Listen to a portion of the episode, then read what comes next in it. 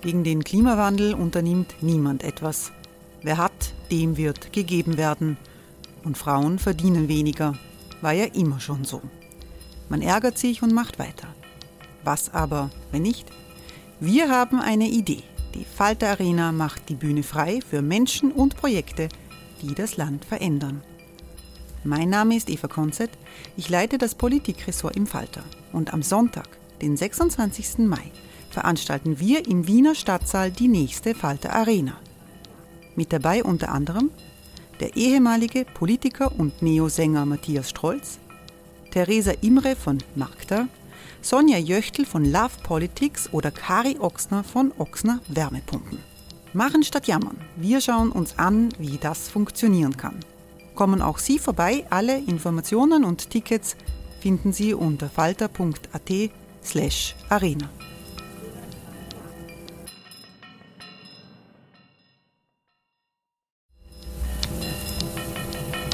Falter-Podcasts werden durch Werbung unterstützt.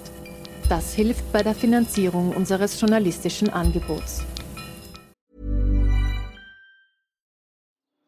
Die Erderhitzung ist kein Gefühl, aber mit vielen Gefühlen verbunden. Sorgen etwa oder Angst. Eine Veranstaltung gegen diese Ohnmacht ist Tipping Time, eine Klimakonferenz der Zivilgesellschaft. Von 9.5. bis 11.5. findet Tipping Time in Kooperation von Globe Art, Solektiv und Tangente St. Pölten statt und lädt ein zu Diskurs, Diskussionen und Workshops mit namhaften Vortragenden wie Nikolai Schulz und Friederike Otto. Weitere Informationen finden Sie auf www.tangentesanktpölten.at.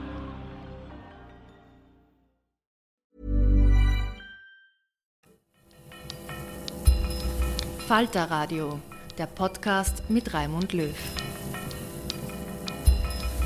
Sehr herzlich willkommen im Falterradio. Die Corona-Pandemie hat einen bemerkenswerten Nebeneffekt. Rund um die Frage der rettenden Impfungen rücken die Naturwissenschaften ins Zentrum der öffentlichen Debatte. Dass RNA-Impfungen etwas Besonderes sind, haben wir inzwischen gelernt. Was genau es mit diesem geheimnisvollen RNA-Molekül für eine Bewandtnis hat, das verstehen wir schon weniger. RNA steht für Ribonukleinsäure. Im anschließenden Gespräch mit der Wissenschaftsjournalistin Marlene Nowotny geht es um die aktuellen Fragen des Kampfes gegen die Pandemie, um Naturwissenschaften in der Schule und um René Schröders Aversion gegen Politik mit der Angst. Frau Professor Schröder, Sie haben ja die Impfung schon angesprochen. Das ist eine Technologie, wo RNA zum Einsatz kommt, mRNA, jetzt beim SARS-Coronavirus 2. Das ist das erste Mal, dass so eine Impfung zugelassen worden ist. Geforscht wird daran schon sehr lange. Freut Sie das denn, diese große Aufmerksamkeit, die die RNA-Forschung jetzt erhält? Ja, sehr.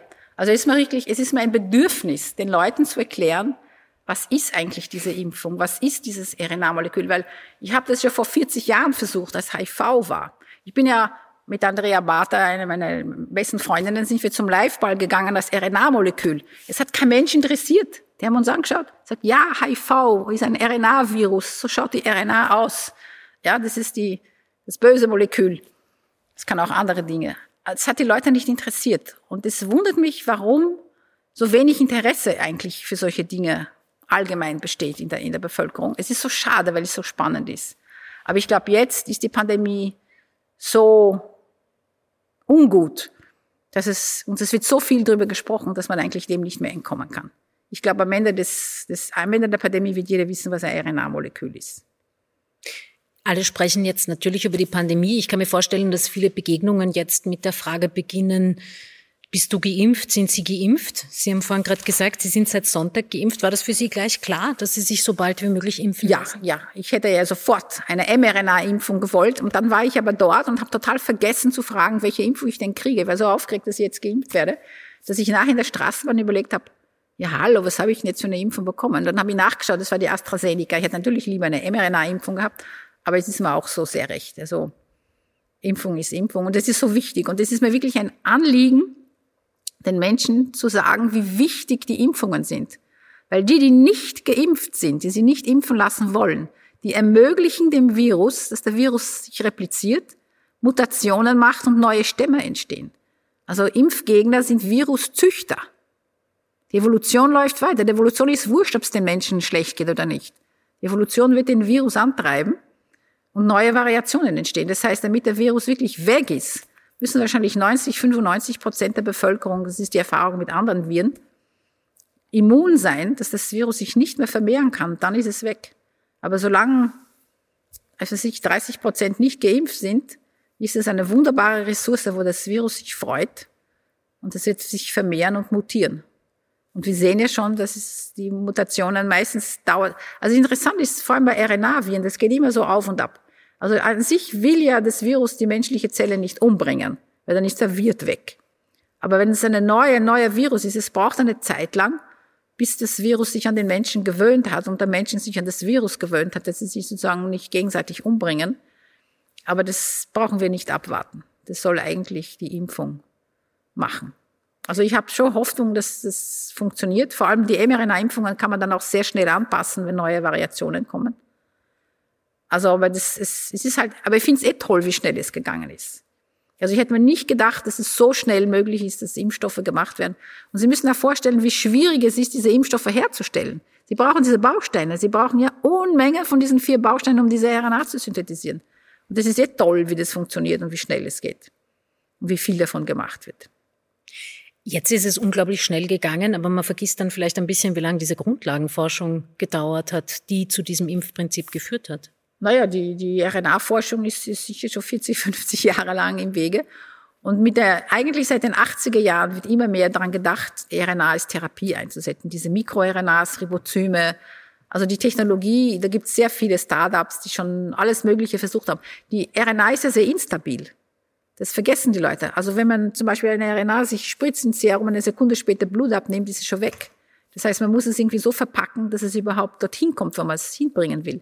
Das ist sehr instabil. Es war auch, in, wie ich angefangen habe, damit zu arbeiten, das war Ende der 70er Jahre, wenn man dies, habe ich RNA isoliert, das war eine heroische Tat. Weil natürlich schneller, als man es aus der Zelle raus ist, ist es wieder abgebaut. Also man musste sehr sauber arbeiten, sehr genau arbeiten. Und da waren auch sehr viele Frauen in diesem RNA-Feld. Deswegen ist das RNA-Feld ein sehr angenehmes Forschungsfeld. Wirklich sehr angenehmes Forschungsfeld. Aber hilft man sich gegenseitig. Und es gibt so viel zu entdecken, dass die Konkurrenz nicht so schlimm ist wie in anderen Gebieten.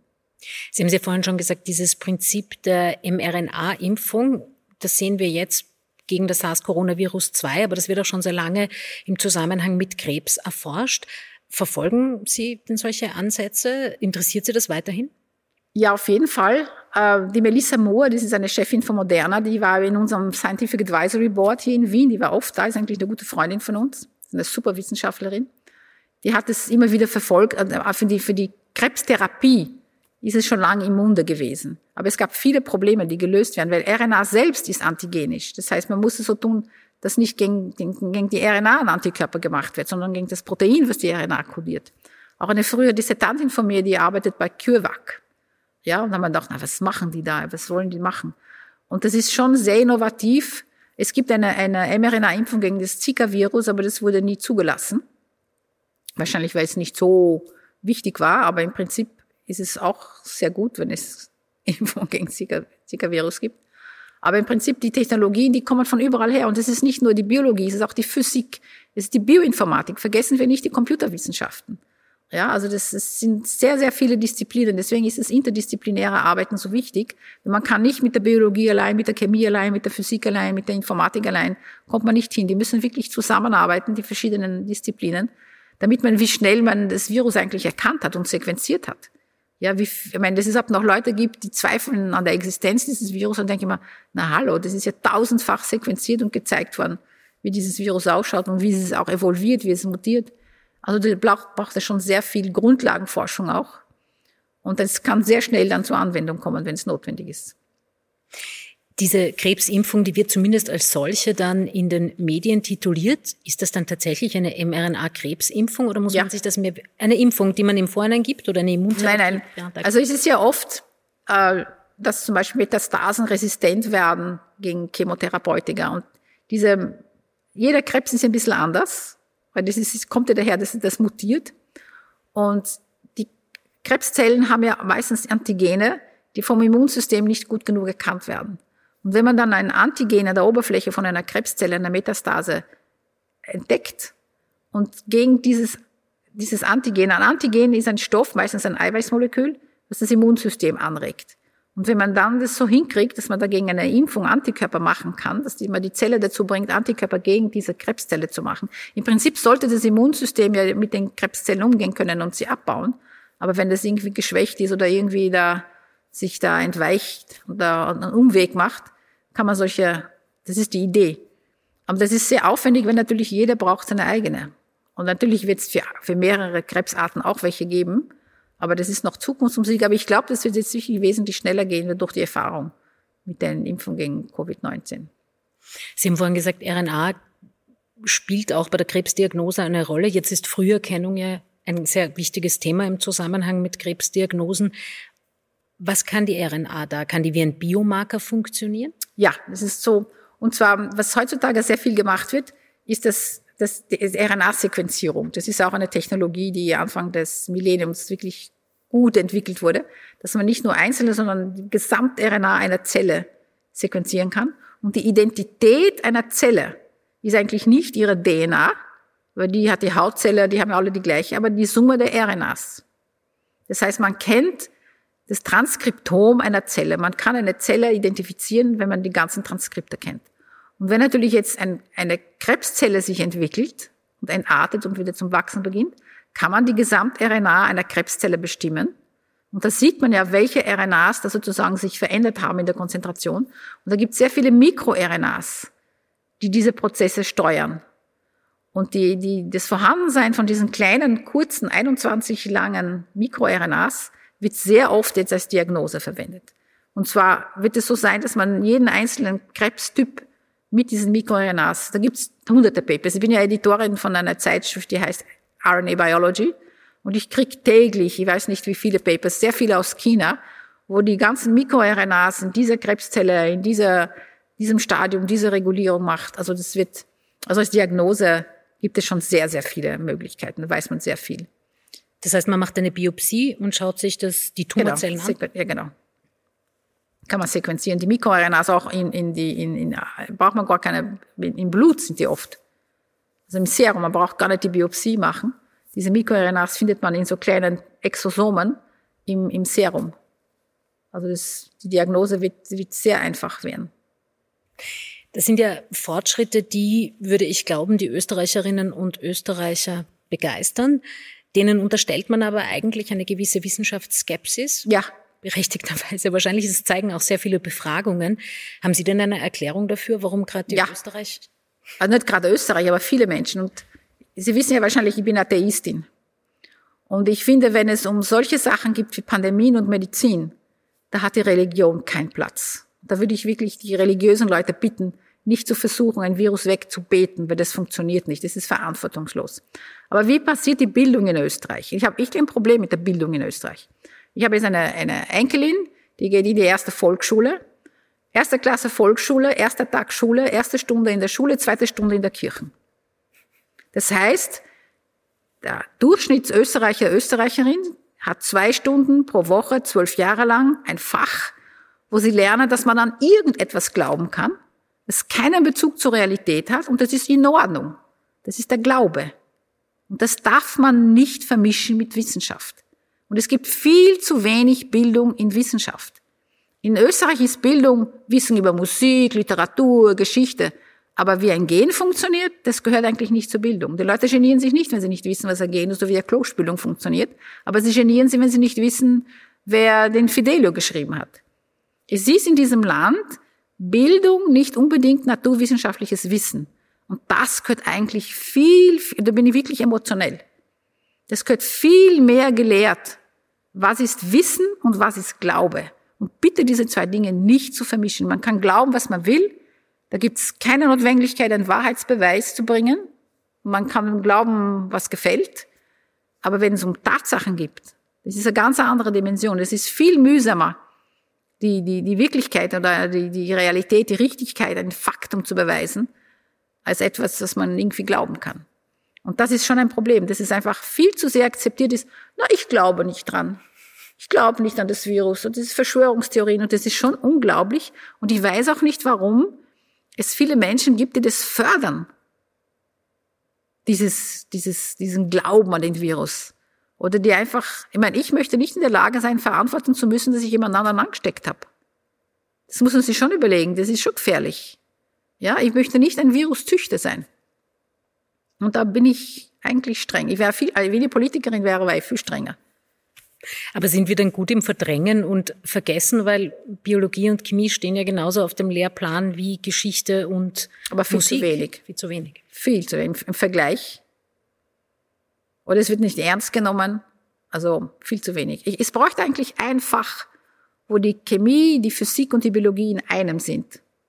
Dass man diese Probleme, diese aus mehreren Perspektiven betrachten kann. Das wäre eigentlich, und das sollte eigentlich Hauptfach sein und durchgehend alle zwölf Jahre und ordentlich. Weil da gibt so viel zu lernen und das ist ja so wichtig. Weil es ist, glaube ich, für einen Menschen, der hat ja oft Entscheidungen im Leben zu treffen. Woher kriegt er Informationen? Wie lernt er zu wissen, das ist jetzt fundiertes Wissen oder das ist nur irgendwie ein Geschwafle? Das ist schon ein Problem und das, damit habe ich auch wirklich ein Problem. Mit tun Menschen leid, die eigentlich betrogen werden. Es ist ja teilweise, wenn sie leichtgläubig sind, kann man irgendwas einreden, weil sie nicht gelernt haben zu wissen, kann ich das jetzt als richtig empfinden? Kann ich, wo kann ich nachschauen, ob das jetzt stimmt oder nicht? Ganz oft hat diese Skepsis ja mit Ängsten zu tun und die gibt's ja gerade im Bereich der Biochemie, der Biotechnologie.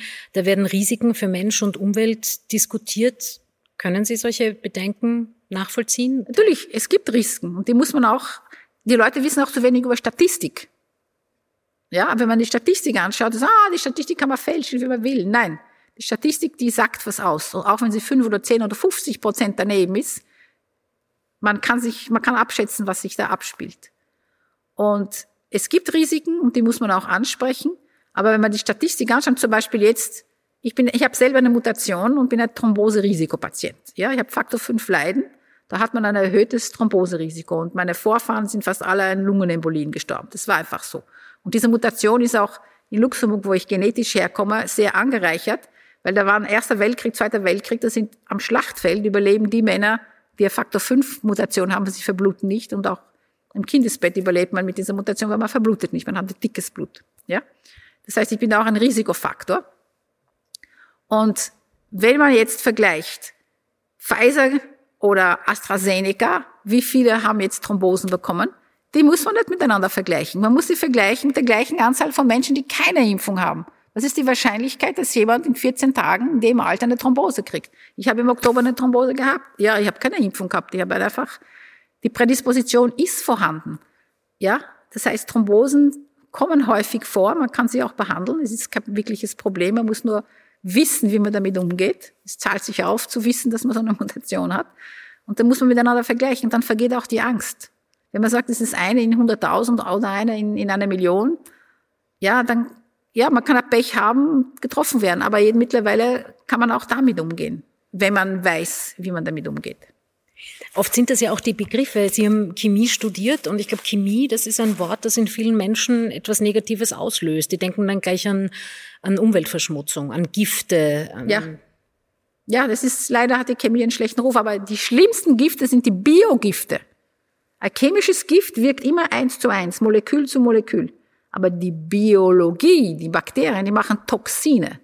Und Toxine sind Moleküle, die haben einen, einen Umsatz. Da kann ein Toxin tausende andere Moleküle zerstören, ja. Also die giftigsten Stoffe sind biologisch, sind die Toxine. Salmonellentoxin, ja. Da gibt's wilde Gifte, ja. Aber die, die chemische Industrie, genauso wie die Gentechnikindustrie, die haben enorme Fehler gemacht in der Anwendung und in der Vermittlung dieses Potenzials, ja. Und man kann leicht Politik mit, mit, mit der Angst machen. Und es war halt leicht, diese Politik der Angst zu machen. Und das finde ich eigentlich ein Verbrechen.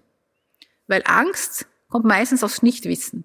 Und Marie Curie, ich möchte sie nochmal zitieren, im 20. Jahrhundert braucht man keine Angst vor den Dingen zu haben, weil man sie verstehen kann.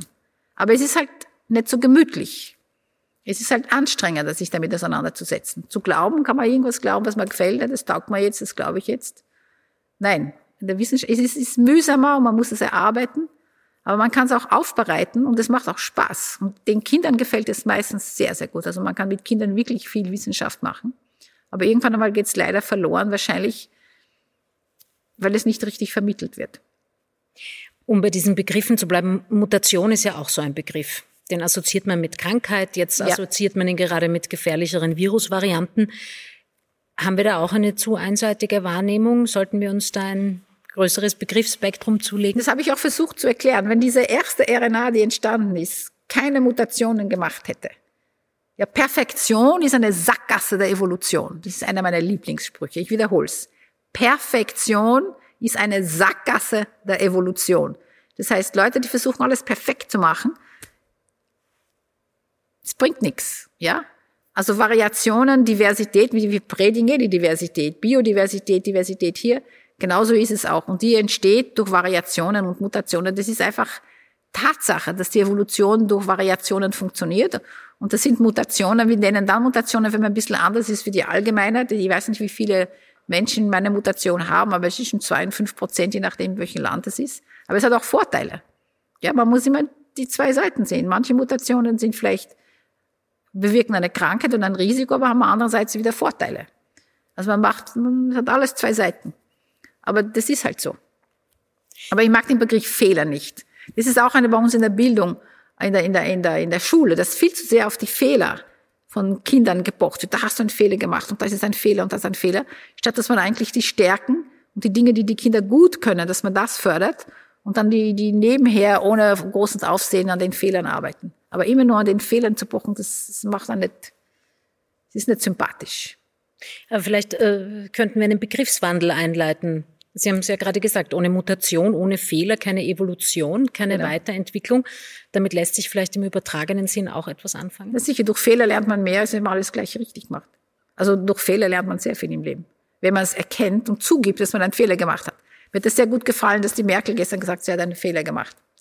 Also ich bin auch jemand, der immer Fehler auf sich nimmt, auch wenn ich es gar nicht war.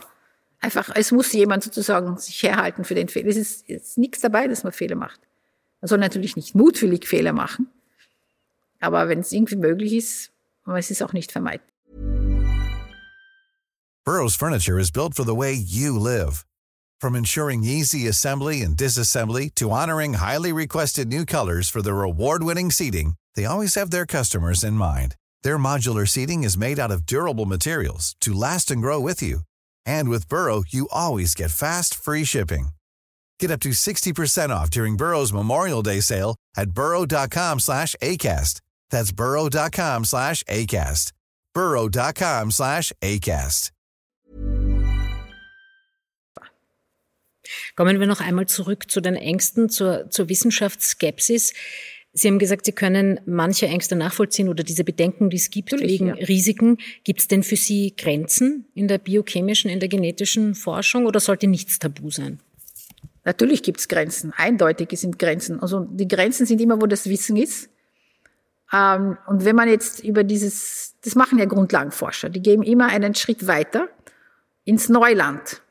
Und das ist immer mit Risiken verbunden. Das heißt, wenn man ungefähr weiß, was man tut, kann man natürlich auch entscheiden, was tue ich, wenn Problem E auftaucht, Problem B eintaucht. Das ist, aber es gibt zum Beispiel jetzt bei CRISPR-Cas9, die Genschere, soll natürlich nicht in Embryonen verwendet werden, weil einfach viel zu wenig bekannt ist. Es ist auch nicht notwendig. Also es gibt schon Grenzen, ethische Grenzen, aber die Ethik ist auch ein Fach, was auch evolviert.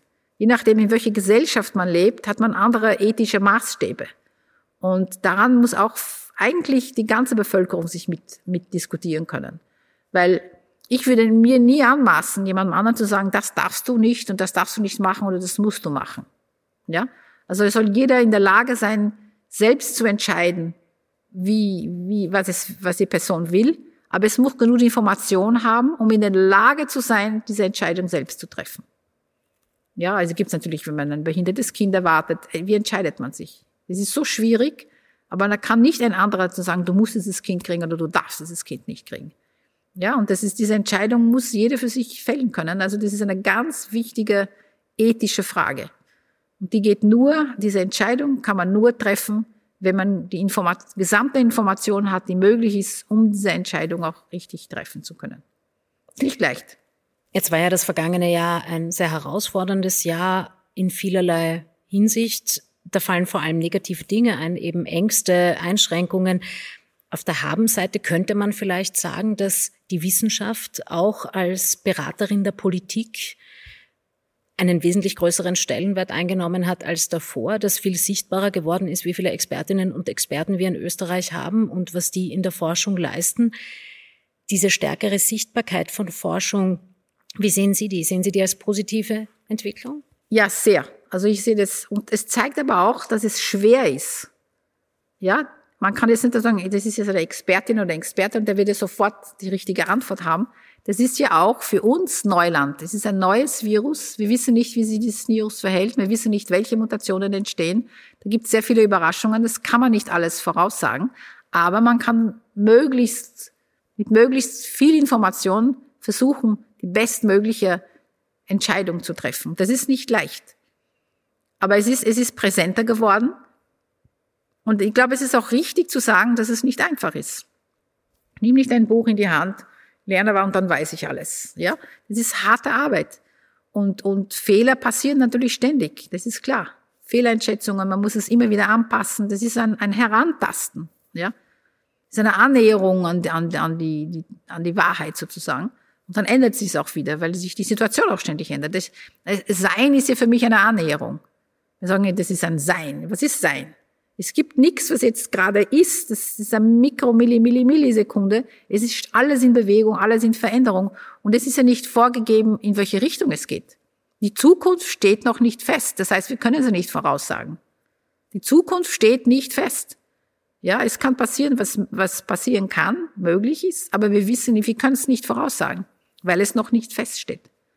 Ja, weil es ist, es ist der Begriff des Zufalls. Welche Mutationen entstehen jetzt beim Virus? Zufall. Die kann man nicht voraussagen. Und diese, diese, das ist die Grenze, die wir vielleicht vorher gesprochen haben. Wo ist die Grenze? Man muss einsehen, wo unsere Wissensgrenzen sind. Bis daher bin ich mir sicher, das ist eine richtige Funktion, aber dann muss ich überlegen, da weiß ich es nicht. Da muss man sagen, das ist, das steht noch nicht fest. Wir wissen nicht, wo es hingeht. Man kann es in der Glaskugel lesen, das bringt nicht wirklich. Zukunft ist, steht noch nicht fest. Das heißt, wir können auch nicht sagen, wie es sich weiterentwickelt, die Pandemie. Das steht nicht fest. Wir wissen zwar, wie, wie was wir tun könnten dagegen, aber es braucht nur ein paar wenige, die was, die ein Virus züchten, das wieder anders ist und es geht schon wieder los. Jetzt haben wir sicher alle im vergangenen Jahr mehr Einblick gekriegt in Forschung, in Grundlagenforschung, in die Prozesse, die dort stattfinden. Sichtbarkeit ist das eine. Ihr Kollege Giulio Soperti-Furger vom Zentrum für molekulare Medizin der Österreichischen Akademie der Wissenschaften, der hat vor einigen Tagen einen Gastkommentar in der Tageszeitung Der Standard veröffentlicht und darin kritisiert, dass es jetzt zwar mehr Wertschätzung für biomedizinische Forschung gebe, aber die Finanzierung immer noch mangelhaft sei in Österreich. Also alle loben die PCR-Tests, die Antigen-Tests oder die Impfungen. Natürlich alles äh, Folgen intensiver Grundlagenforschung, aber Geld gibt es dennoch keins. Wo fehlt es denn gerade, was die Finanzen betrifft, aus Ihrer Sicht besonders in Österreich? Es ist immer zu wenig in der Grundlagenforschung da. Ja? Obwohl wir heutzutage aufpassen müssen, dass die jungen Menschen nicht sich abwenden und sagen, ich gehe nicht mehr in die Wissenschaft. Weil die Rahmenbedingungen für junge Wissenschaftlerinnen und Wissenschaftler sind momentan beinhart. Ja? Dieses, was ich nicht mag in der Wissenschaft, diese totale Kompetition. Wer ist der Erste? Kompetition, Kompetition und, und Impactfaktor und wie viel muss man machen, noch leisten, noch mehr leisten prekär. Das heißt, es nimmt den, den jungen Menschen die Lust, diesen Beruf zu gehen. Ich glaube, das ist die größte Gefahr. Ja, wie bringe ich junge Menschen dazu, dass sie in der Wissenschaft, in die Wissenschaft hineingehen und drinnen bleiben? Ja, es gibt sehr viele.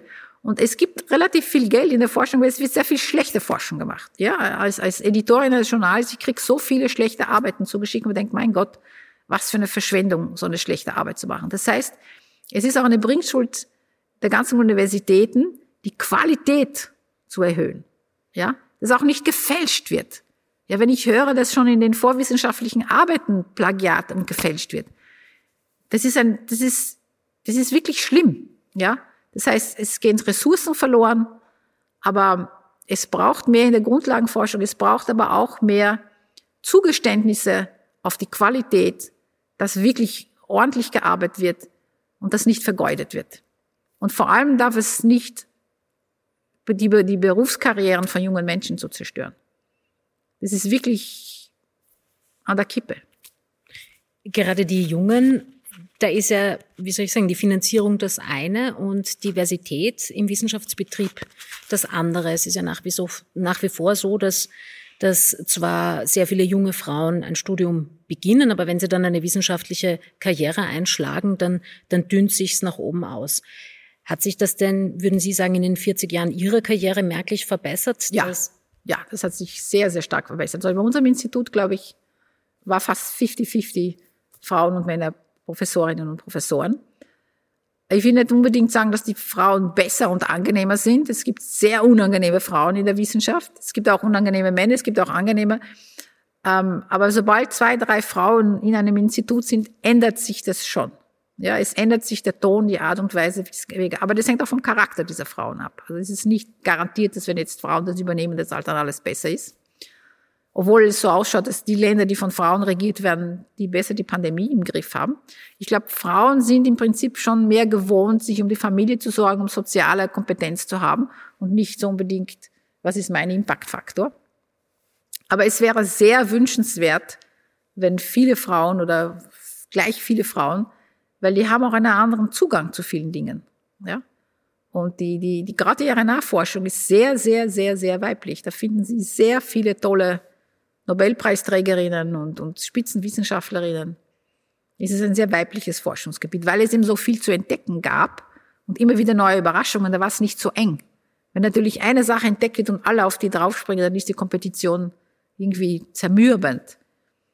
Und ja, also es muss, glaube ich, eine menschlichere Art und Weise geschaffen werden, wie Spitzenforschung in der Grundlagenforschung und in der Angeforschung Forschung gemacht wird, dass es irgendwie die jungen Menschen anzieht, dorthin zu gehen und nicht, dass sie angewidert weggehen. Viele gehen weg, weil sie einfach enttäuscht sind oder diesen Druck nicht aushalten. Sie haben ja vorhin in Ihrem Vortrag auch von Emmanuel Charpentier und Jennifer Doudna gesprochen und mit ja. Emmanuel Charpentier haben Sie geforscht. Dieser Chemie-Nobelpreis für die RNA-basierte Genschere CRISPR-Cas9, war der denn überraschend für Sie? Nein. Wir haben schon Jahr für Jahr darauf gewartet. Seit vielen Jahren haben wir darauf gewartet ja. Ich habe auch viele Gutachten dafür geschrieben, auch an, an, an Stockholm geschickt. Das ist einfach, es war klar, dass dieser Nobelpreis kommt. Es ist ja nur die Frage, wann. Und wer genau? Kommt noch ein Dritter dazu oder nicht? Oder? Jetzt ist natürlich der Nobelpreis der Nobelpreis, aber glauben Sie, dass so ein Erfolg auch von einer Frau, einer Wissenschaftlerin, die auch in Österreich geforscht hat, dass das anregend sein kann für junge Frauen, sich auch solchen wissenschaftlichen Karrieren zu stellen? Ja, ich finde die Jennifer und die Emanuelle sind sicher Rollenbilder.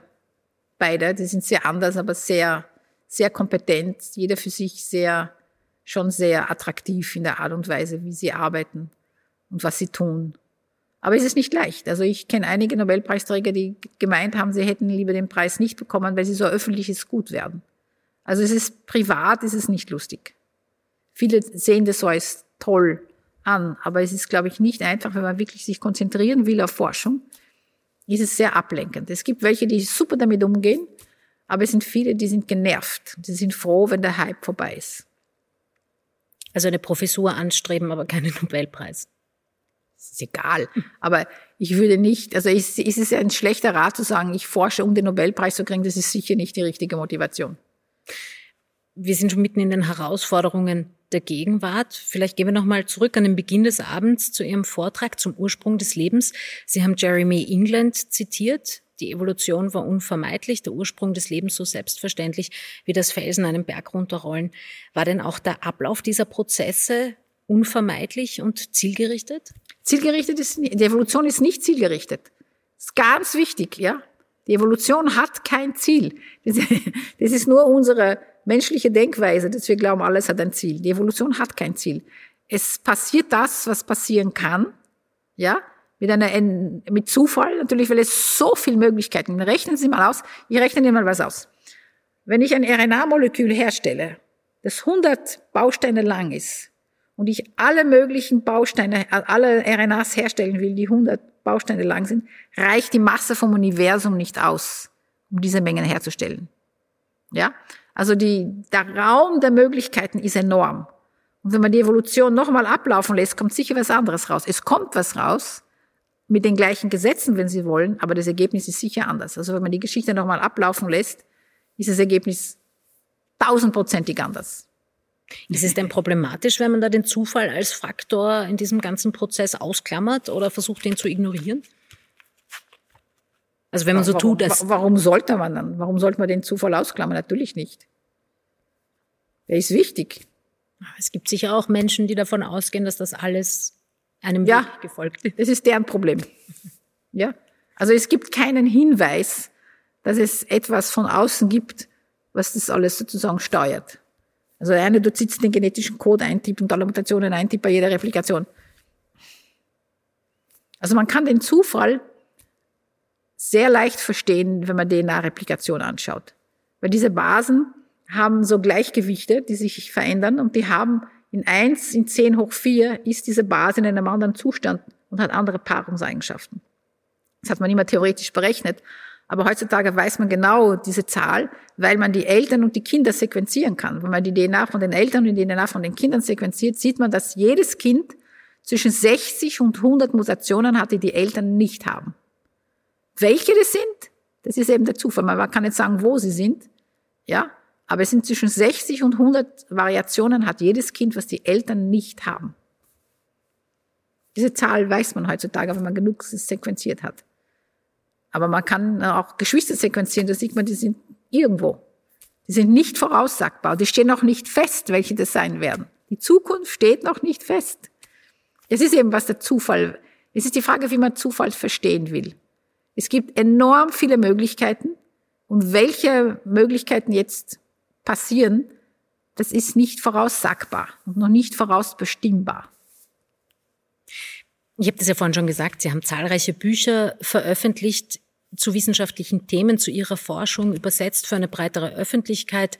Sie haben vorhin das, die RNA als Hennei ja schon angesprochen. Da gibt es eben dieses Buch, Die Henne und das Ei, wo Sie sich mit dem Ursprung des Lebens befassen. Ich spreche jetzt ausnahmsweise nicht über die RNA. Da schreiben Sie dann, ähm, dass Sie mit der Erkenntnis, also dass sie mit dem Buch der Erkenntnis einen Schritt näher gekommen sind und damit dem Glück.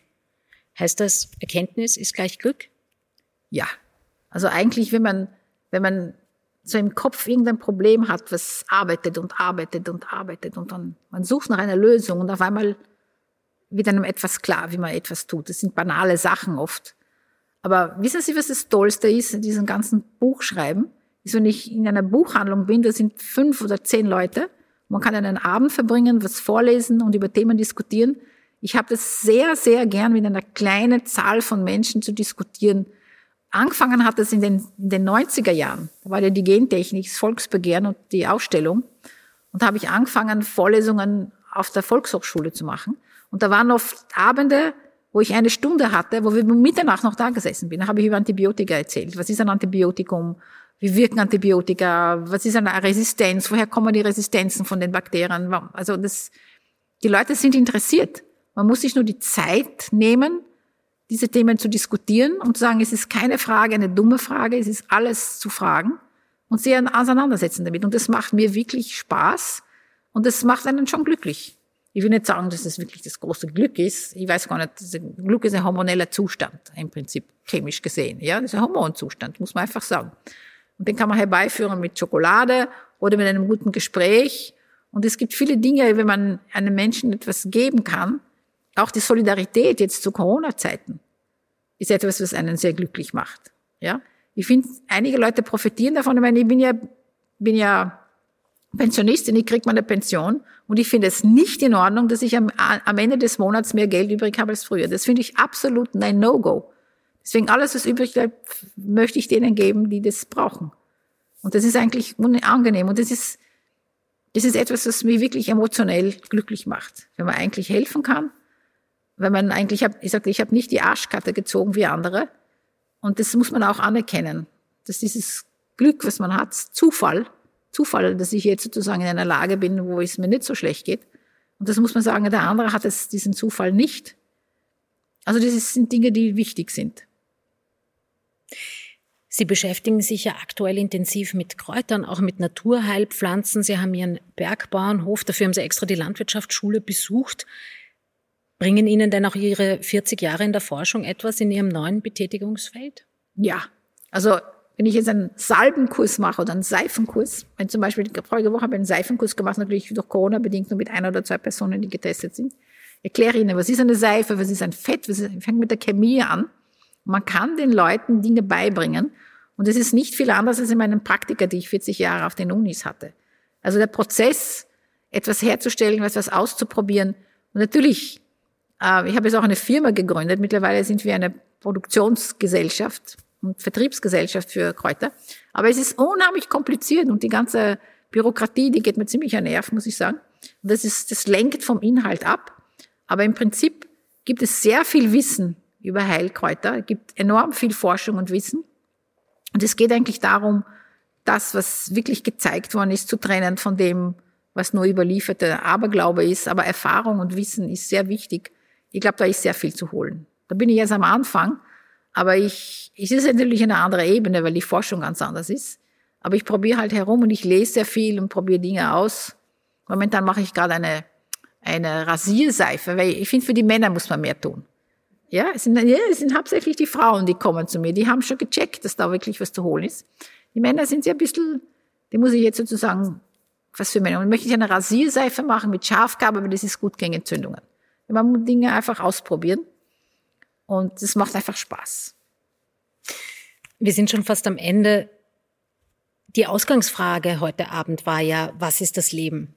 Und Sie, Sie sind dann auch in Ihrem Vortrag darauf eingegangen, dass wir uns ja eigentlich viel öfter die Frage stellen oder die Frage viel schwieriger fast noch ist, was ein gelungenes, was ein geglücktes Leben ist. Sie haben sehr eloquent darüber gesprochen, was das Leben ist. Fällt Ihnen da die Antwort ähnlich leicht? Wenn um Nein. Ja, ich glaube, dass was Leben ist, von der naturwissenschaftlichen, naturwissenschaftlichen Perspektive, ist klar definiert. Da braucht man nicht überlegen, was ist das für mich. Das ist so und das ist so. Aber was ist ein gelungenes Leben? Das ist total individuell. Da muss jeder für sich finden, was ist für mich ein gelungenes Leben. Und das ist das Schöne. Stell dir vor, es wäre für alle das Gleiche. Wäre ja schlimm. Ja, also die Diversität, die Vielfalt unter den Menschen, ihrer Kapazitäten, ihrer Neigungen, ihrer Erfahrungen, das ist eigentlich spannend. Ich, ich, ich weiß nicht, was ein gelungenes Leben ist. Also ich glaube, ich habe ein sehr gelungenes Leben. Aber es ist in meinem Charakter immer drin. Ich war immer gut drauf, schon als Kind. Das nervt so andere. Aber es gibt so viele Dinge, die, die mich wirklich erfreuen. Und das kann Kochen sein, es kann spazieren gehen, es ist einfach so vieles. Und wenn ich das vermitteln kann an andere, die gute Laune, ist es auch gut. Sie hörten die Molekularbiologin René Schröder in einem Gespräch mit Marlene Nowotny nach einer Wiener Vorlesung am 24.03.2021. Bei den Wiener Vorlesungen bedanke ich mich sehr herzlich für die Zusammenarbeit. Ich verabschiede mich von allen, die uns auf UKW zuhören, im Freirad Tirol und auf Radio Agora in Kärnten. Ungewöhnliche Fragestellungen finden Sie regelmäßig im Falter, genau genommen jede Woche. Wenn Sie noch kein Abonnement haben, dann können Sie den Falter probeweise testen. Das kostet nichts. Alle Informationen gibt es über die Adresse abo.falter.at. Ursula Winterauer hat die Signation gestaltet. Anna Goldenberg betreut die Technik. Ich verabschiede mich bis zur nächsten Folge. Sie hörten das Falterradio, den Podcast mit Raimund Löw.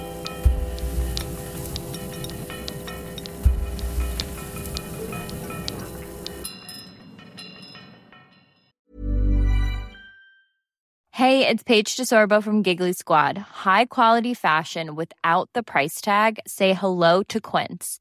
I'm snagging high-end essentials like cozy cashmere sweaters, sleek leather jackets, fine jewelry, and so much more. With Quince being 50 to 80% less than similar brands. And they partner with factories that prioritize safe, ethical, and responsible manufacturing. I love that. Luxury quality within reach. Go to quince.com slash style to get free shipping and 365 day returns on your next order. Quince.com slash style. Hey, it's Paige DeSorbo from Giggly Squad. High quality fashion without the price tag. Say hello to Quince. I'm snagging high-end essentials like cozy cashmere sweaters, sleek leather jackets, fine jewelry, and so much more. With Quince being 50 to 80% less than similar brands. And they partner with factories that prioritize safe ethical and responsible manufacturing. I love that. Luxury quality within reach. Go to quince.com slash style to get free shipping and 365 day returns on your next order. quince.com slash style